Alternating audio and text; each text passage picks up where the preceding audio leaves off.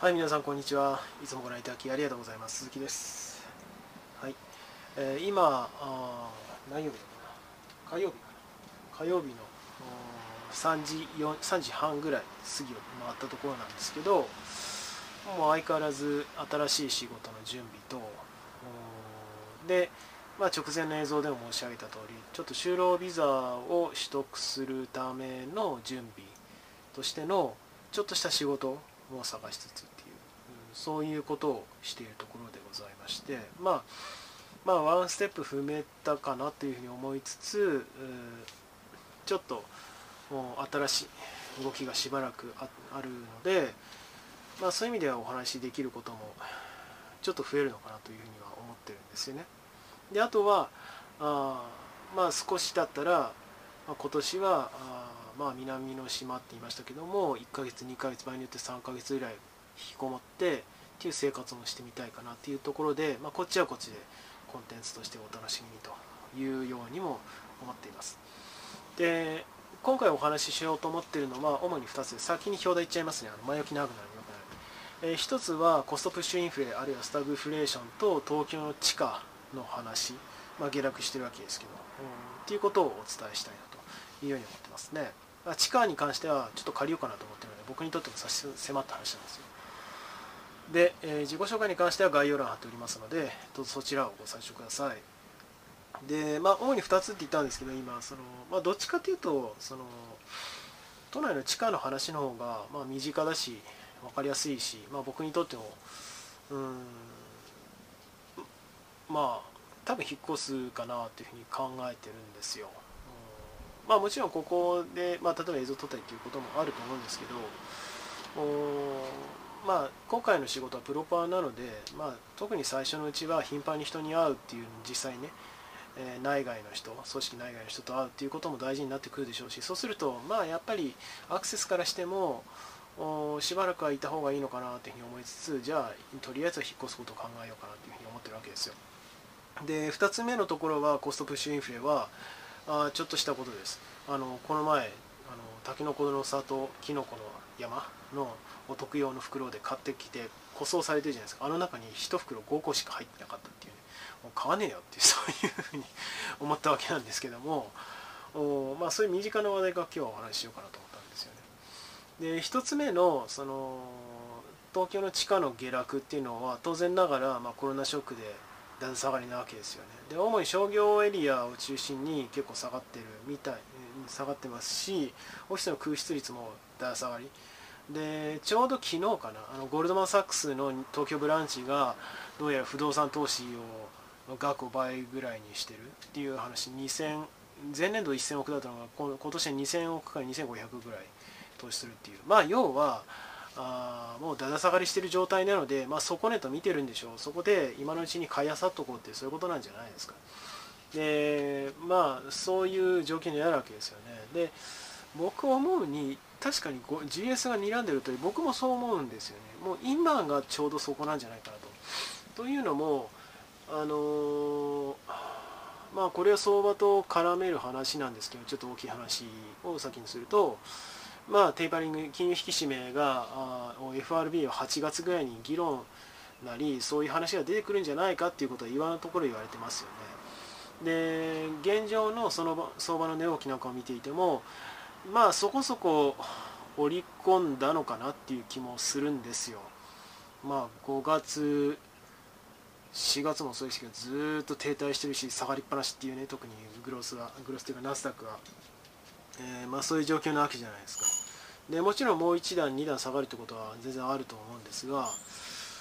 あまあそういうことを考えると、うん、まあ今が、うん、特に まあ債券の利回り今のところ30年債で、まあ、僕は長期をあの売りのポジションまたずっと持ってるので、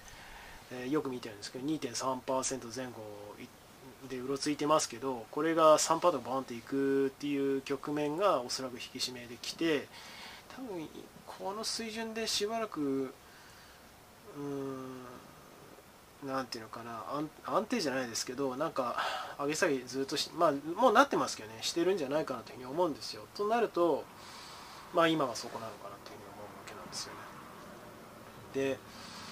うんまあ、ちょうど僕にとっては良かったかなと、まあ、これも結局相場を見てたからっていうのはあるんですけどそもそも新しい仕事を探そうと思ったタイミングが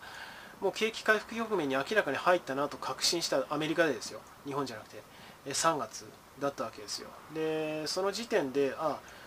ここからあの雇用ない求人も増えるだろうなというふうに思ってチャンスが増えるだろうなと思って探し始めたんですよでうまくはまれるところを見つけさせていたことができまして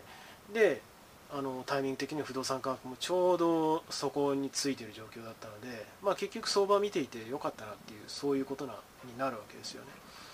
であの実は、まあ、実はというかこの1年コロナショックで、まあ、多くの方々が悩まされているいろんな意味で悩まされているなり生活にも多大な影響を及ぼされた方が多いと思うんですけどそもそも僕も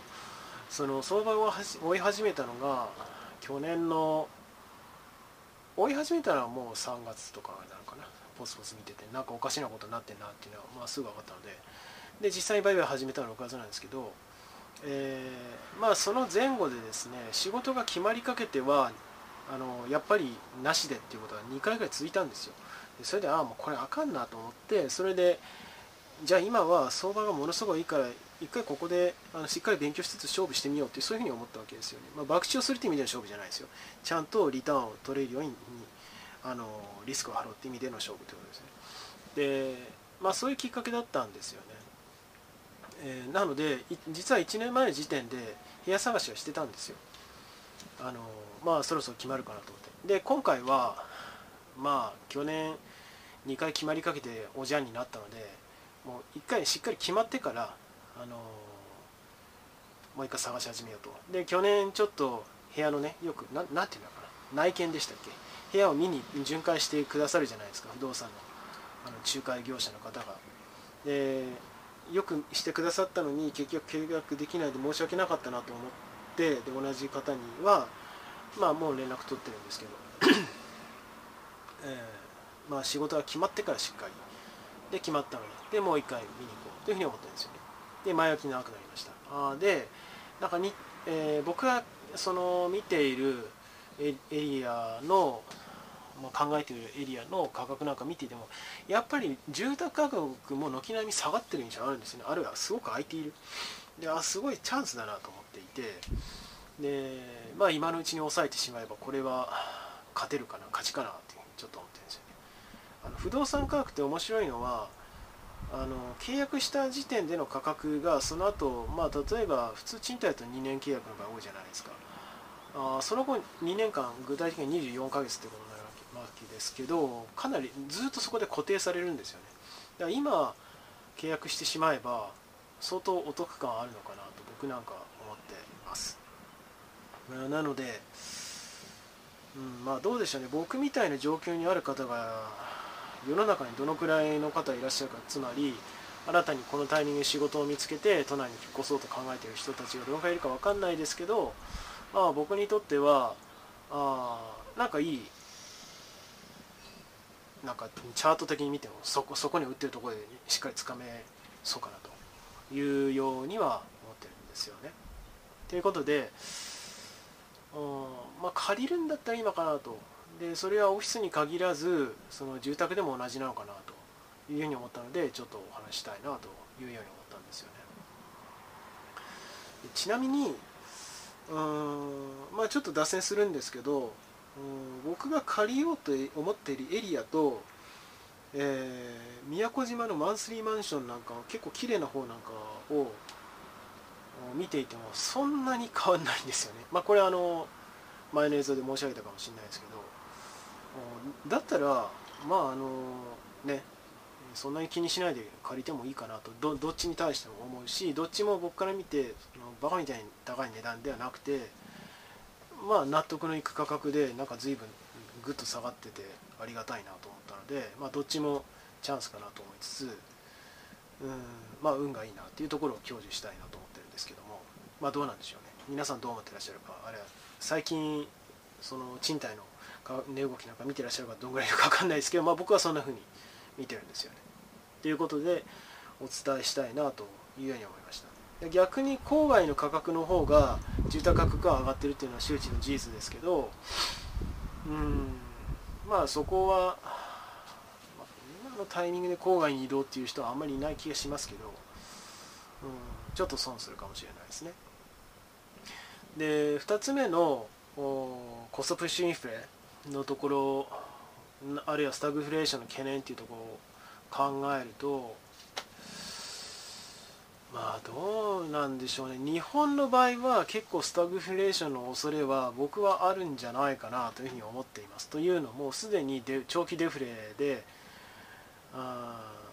まあ非常に苛まれてる状況があるわけですよね。でさらにそもそもその長期デフレが起こっている原因っていうものはうん。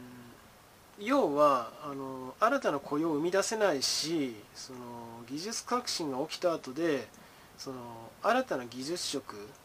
なりスキルを身につけてジョジョブチェンジができないっていう状況がそれをもたらしている。主要な原因の一つなわけですよ。で日本は相変わらず労働集約でご利用し、まあ、老害主導なわけですけどでやってる。で まあ僕も教え子たちには散々言っていましたけどもいくらコンピューターサイエンスを学べ数学を学べっていったところでやろうとしないのがもう圧倒的大多数ですし社会人だったらもっともっとなわけですよね。まあ見てても。でそうすると生産性が上がらない。でただでさえコストプッシュでインフレが起きている中で生産性が上がらないということになるとですねえー、まあやっぱり売り上げも上がらないしそのまま設備投資はまず、えー、さらに下がって、えー、インフレだけは起きつつ成長しないっていうこういう、まあ、それがスタッフグフレーションなわけですけどまあ地獄の様子を呈していくっていうことになるわけですがまあマクロで見てみると僕は日本はなる確率は高い可能性は高いそういうシナリオになる可能性高いんじゃないかなというふうに思いますね。でもっと言うと失業率もまあ、やっぱり停滞するのかなと高止まりするのかなという気はしています、まあ、でもあのそれはあの政策の問題の面もは多大にあるわけですね。あの個人の努力が足りないとかっていうことにあの責任転換それ自己責任でしょとかいうのは簡単ですよ。でたまたま僕の場合はあの手前の話で恐縮ですけどもご縁をいただいたわけですが世の中そういう人ばかりじゃないわけで運が良かっただけで僕は。まあ今のうちにそういう恐れがあるっていうんだったらなおさらじゃあ個人としてできることはっていうのはやっぱりスキルをちょっとねあの高めておくとか、まあ、せめて例えばですよ。うん、まあ、事務方の人でもタブルを触るとか SQL 書けるようになるとかあるじゃないですか。だからそういうのではだいぶ違うと思うんですよ。でそういうところでその個々人レベルでスタグフレーションに巻き込まれて生活が苦しくなるっていうことを防ぐっていうことは まあやっぱり大事なのかなというふうに思います。でじゃあアメリカどうなんだって、まあ、比較対象としてですね見てみるとまあやっぱりうーん局所的にはスタグフレーションの類局所的にはスタグフレーションってないですけどそのコストプッシュインフレで苛まれその今まで以上に苦労する層っていうのはやっぱり貧困層低所得層を中心にいると思うんですよ。でまあその理由は日本と同じですね。で日本よりもひどいのはやっぱり所得格差教育格差っていうところはあるわけで、まあ、これはもうすでにあの景気回復局面入っても雇用統計見ても分かる通り高止まりしてますよね、まあ、直近ので、まあ、改善はよあれ予想よりも良かったのかちょっとすみません覚えてないですけど。でもその劇的に良くならないですよね。思ったより。で そういうわけで同様の効果こなんていうのかな影響っていうのはやっぱり出るのかなというように僕は見てますね。でその本当に端的なものとして、まあ、ココモディティインフレ、まあ、コストプッシュの中でのコモディティがあまあ上昇してるわけですけど、まあ、お菓子の類なんかもねさっきあの冒頭で申し上げた通りたけのこの里ですら数が減っちゃってるとかまあ正直かそのお菓子の類なんかは別に食べなきゃ食べないで済んじゃいますけど、うん、だ炭水化物小麦とかはねあのそうだよな。地元のラーメン屋さん行った時も300円ぐらい値上げしてたんですよね。あ随分したなと。で5割増しぐらいになってましたから価格。これは、